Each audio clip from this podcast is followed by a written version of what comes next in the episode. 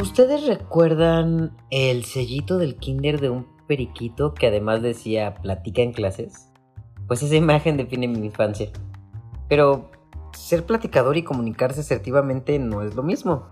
Imagínense que el otro día estaba echando chisme en la cafetería de la oficina cuando Marce se me acerca y me dice que el jefe me andaba buscando. Yo inmediatamente corrí, toqué la puerta y entré. Dijo, Godínez, me han informado que usted comentó que Lidia dijo que Mari bla bla bla bla. Y yo, ¿qué? Y eso me pasa por platicar con los de la oficina. Como resultado de lo anterior, Jackie, la de recursos humanos, se dio a la tarea de inscribirme en el curso de comunicación asertiva. El arte de hablar bien en pocas palabras. Era tan prometedor. Al fin lograría que yo fuera menos platicador. Lástima que fue solo una promesa. Por el contrario, en el curso aprendí cómo mejorar mis relaciones a partir de las habilidades comunicativas que ya tenía y otras tantas que aprendí allí. Cuando los compañeros se enteraron de mi exitoso curso y los prometedores resultados, empezaron a confiarme y a consultarme muchas cosas. Creo que el jefe se dio cuenta de la mala idea que había sido, ya que ahora era un trabajo de tiempo completo y sin paga adicional, aunque a veces él también sacaba provecho de eso ya que me mandaba de infiltrado al área de contabilidad para saber cuándo caería el aguinaldo o con sistemas para ampliar nuestro servicio de internet. La verdad, me gusta mucho esta nueva etapa. Y sé que me encanta platicar con las personas, solo que quizá hubiera estudiado psicología y así le sacaría un poquito más de provecho. Ni modo, ya será en otra vida.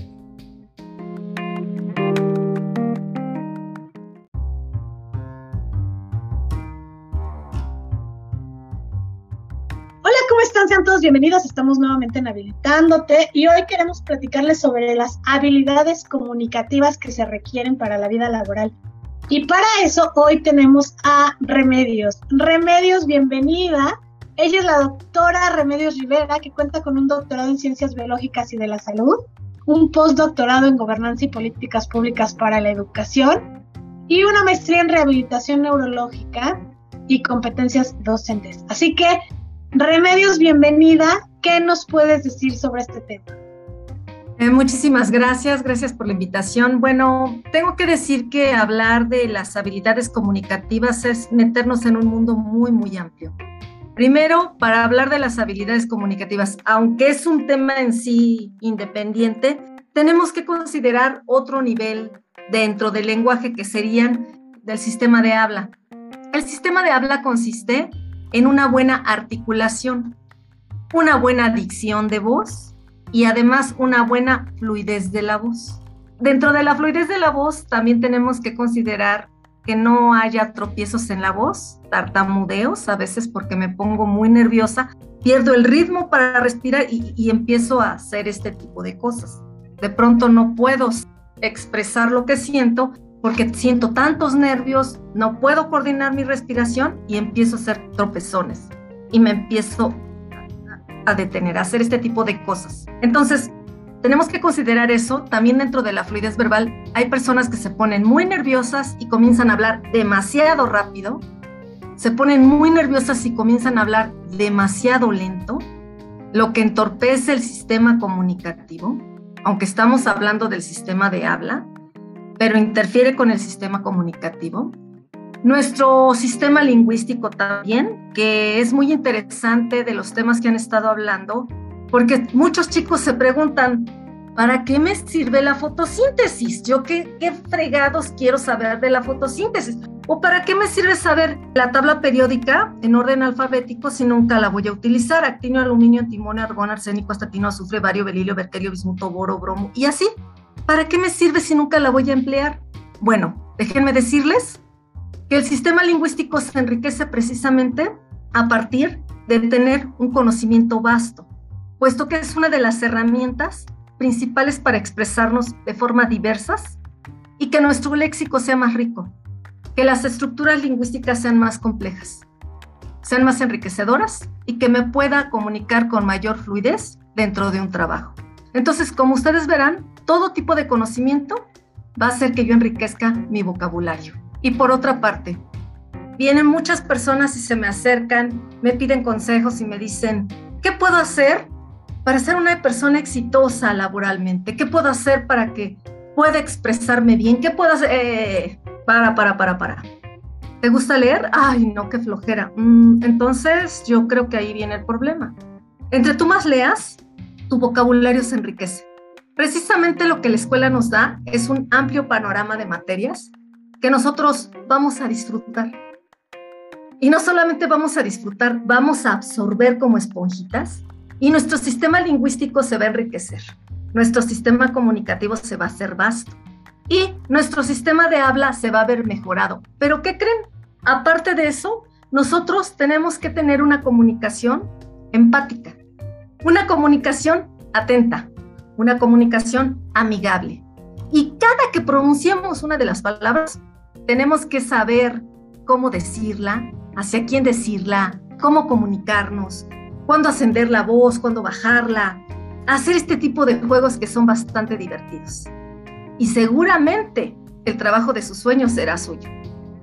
Eso también tiene que venir acompañado una habla empática, una comunicación empática, atenta y amigable, siempre tiene que estar acompañada de una estrecha escucha atenta. Si yo tengo una escucha atenta, es parte de nuestras habilidades comunicativas que nos van a servir y nos van a favorecer no solamente para conseguir un buen trabajo, sino para permanecer en un trabajo.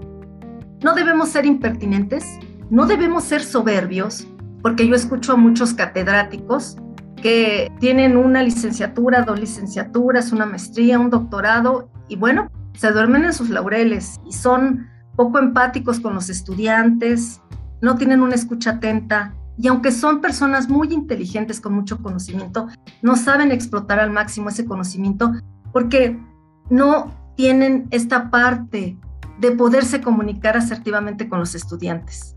Así que nosotros tenemos que conocer también la materia de la que hablamos. Nosotros para un trabajo, para tener un trabajo adecuado, nosotros tenemos que dominar la materia, tenemos que ser inteligentes a nivel emocional, tenemos que ser pertinentes cuando hablamos, tenemos que tener pertinencia. Y toda nuestra comunicación tiene que ser divertida. Pero nunca lo olviden, esto tiene siempre que estar acompañado forzosamente de un acervo cultural vasto, de una escucha atenta, de un sistema de habla adecuado. No lo debemos de olvidar, el tono de voz, cómo nos dirigimos a las personas es muy importante. Y yo les quiero solicitar algo. Cuando ustedes platiquen con alguien, háganlo sentir bien no sabemos los demonios que cada persona tenga. Entonces, que ese rato que la persona está dialogando con nosotros sea el mejor momento de su vida. Y con eso, con eso ustedes ya ganaron todo. Gracias. Muchas gracias, Remedios. Me gustaría darle la palabra hoy a Chabeli, que es la voz del pueblo, y que pueda preguntarnos algo sobre esto que se ha expuesto o sus dudas específicas sobre la importancia de estas habilidades. Hola, buenas noches. Yo quiero preguntar, por ejemplo, bueno, como lo decía la doctora, en la escuela pues vas aprendiendo a desenvolverte en el habla, ¿no? Más que nada en cuando tienes que hacer las exposiciones en equipo y así. A mí en lo personal, cuando yo iba así en la primaria o en la secundaria, me costaba mucho trabajo pasar a exponer. Me ponía muy nerviosa y no sabía qué decir y decía mucho estas así como que este y este y así a cada rato no y miles de veces. Y ahorita que ya entré a la universidad siento que en ese aspecto a mí se me hace un poco más fácil hacerlo ya que antes de entrar a la universidad estuve trabajando y entonces el tratar con personas en el trabajo me hizo hacer que, que mi lenguaje fuera más enriquecedor y fluyera más. Entonces quisiera saber si esto también, el, tratar de platicar con otras personas y como decía la doctora, el leer mucho, nos ayuda también para un futuro volver a entrar a trabajar a algo bien, bien y que no batallemos tanto en platicar algún proyecto o así, el que se nos entienda y seamos precisos, que no demos muchas vueltas al tema. Adelante, doctora Remedios. Muchísimas gracias, Chabeli. Muy interesante lo que dijiste. Mira, una de las herramientas básicas que se dan en primaria, eh, bueno, en educación básica que es preescolar, primaria y secundaria, es fortalecer esta parte de la oralidad a través de la exposición, a través del trabajo en equipo, ponerte de acuerdo con tus compañeros, hacer una participación cada uno, o bien la exposición individual, que es donde tú dices un tema de manera vasta. Sin embargo, donde más experiencia agarran los chicos es efectivamente cuando entran a trabajar y entran a trabajar en algo que se llama área de ventas. Cuando ustedes venden productos de cualquier tipo, eso les hace tener muchísimas herramientas, no solo porque tienen que conocer acerca del producto, o sea, no solo porque ustedes tienen que ser unos eh, conocedores en la materia y tienen que saber de lo que hablan y tienen que convencer a la gente para que compre, independientemente de, de los trabajos a los que ustedes puedan aspirar posteriormente, meterse en el área de ventas en un principio es muy fructífero para el desarrollo de sus habilidades comunicativas porque las ponen en ejercicio, las ponen en marcha. Y ustedes forzosamente tienen que fortalecer esta área para que los para que puedan comunicarse de manera asertiva y puedan conseguir esto que es vender. Entonces, sí, tienes mucha razón. Finalmente trabajar te da muchos elementos, pero antes de trabajar los elementos que debes de tener, se supone que, es lo que te da la escuela, es esta parte de saber expresarte de manera adecuada para que se te haga menos difícil en el trabajo. Esto me lleva a pensar, eh, yo la verdad es que trabajé, mientras estudiaba, trabajé en un consultorio dental y me daba tanta pena hablar, o sea, pero además ni siquiera hablabas con. Digo, yo hice teatro muchos años, entonces no me daba miedo al público, ¿no? Y muchas veces me tocó ser la que exponía en la clase. Pero hablar con desconocidos me daba muchísima pena. Y sí es cierto, conforme va pasando el tiempo, aunque solo era un consultorio, no eran exactamente ventas, vas perdiéndole el miedo, ¿no? De, de cosas tan simples, porque en mi caso me daba miedo no saber qué contestar, o sea, que me preguntaran algo y yo no supiera qué decir. Entonces, creo que sí es cierto que este, este trabajo, y hemos hablado en otros podcasts, no importa cuál sea tu profesión, y que a lo mejor tu primer trabajo no tenga que ver con eso. Aprovechala como una habilidad, como esta oportunidad para crear habilidades de este tipo, ¿no? Que podrían ser las comunicativas. Eh, doctora Remedios, me gustaría preguntarle sobre lo que nos cuenta Carlos, ¿no? Ser el platicón no necesariamente es el que mejor se comunica. ¿Cómo podemos, eh, no sé si diferenciar sería la palabra, sino mejorar esa asertividad? Este, antes de contestarle a Carlos, eh, me gustaría comentar esto que, tú dices de este trabajo que tuviste y sí me, gustaría eh, señalar esto. Es muy importante conocer la materia en donde trabajas. Uno necesariamente utiliza su voz, a menos que uno sea bibliotecario y que se dedique a la curación de libros, que, es donde tú tienes que estar específicamente reparando libros y, y tu mayor ejercicio es la concentración de libros y un poco menos habilidades comunicativas, aunque sí las ejerces, pero un poquito menos, bueno, pues ahí no se requeriría tanto, pero de verdad que todos los trabajos requieren el desarrollo de las habilidades comunicativas y esas habilidades comunicativas siempre van a hacer referencia del conocimiento de la materia. Entonces, si bien es cierto que en este caso no hacían una venta directa, sin embargo, trabajar en un consultorio dental, uno está haciendo una venta indirecta porque uno está promocionando al jefe de uno, que es el dentista, que es, perdón, que es el estomatólogo. Y uno, y uno habla de, la profesión del jefe, que es el estomatólogo, y uno le em, está ofreciendo el producto, el servicio que le está dando para que vengan más clientes, porque él trabaja con personas.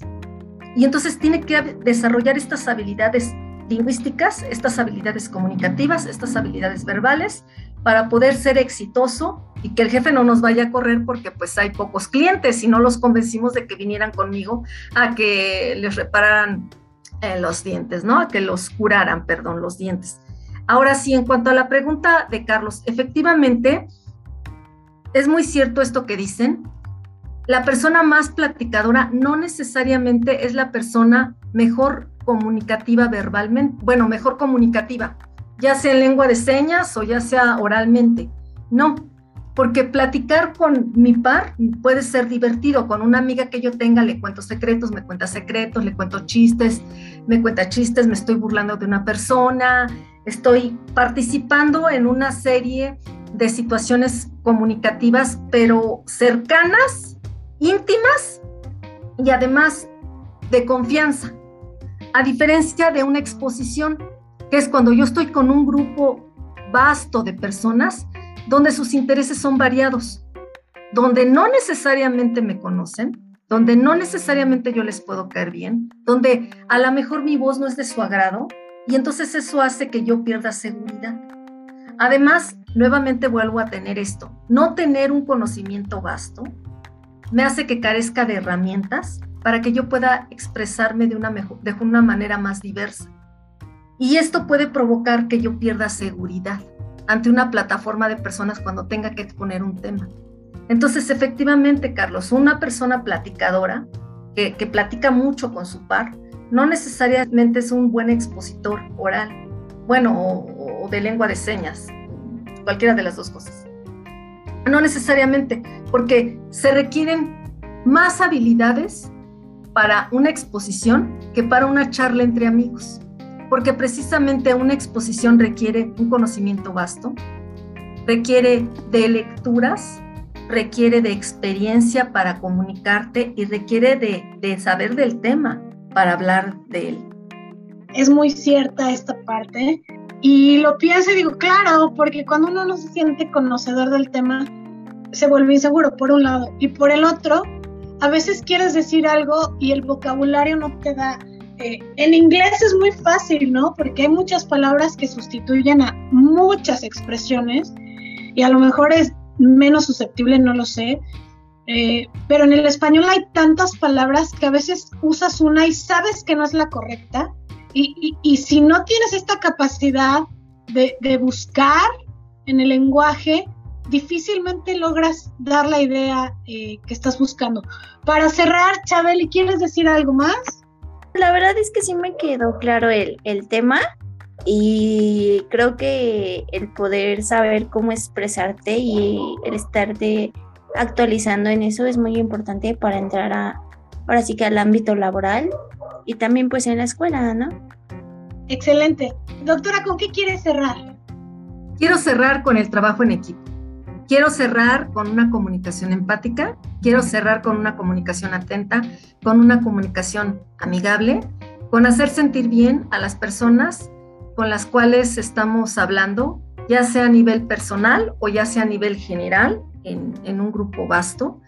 Y sobre todo, por favor, nunca olvidemos el trabajo en equipo. Es muy, muy importante sabernos colaborar juntos, saber trabajar en equipo, saber integrar a otra persona y permitir que la otra persona se exprese para que yo, con base en las experiencias de esa persona, me enriquezca y a mi vez me proyecte y enriquezca esas comunicaciones. Muchísimas gracias. Con eso cierro. Gracias. Muchísimas gracias. Y bueno, ya para ir cerrando este tema, les platicamos. En Somos Fuerza brindamos herramientas que permiten a los jóvenes a desarrollarse asertivamente y con ello pues mejorar, como bien dijo la doctora, las posibilidades de un mejor empleo. Muchísimas gracias a todos y deseamos que pues como siempre su vida laboral sea exitosa, plena y feliz. Hasta la próxima.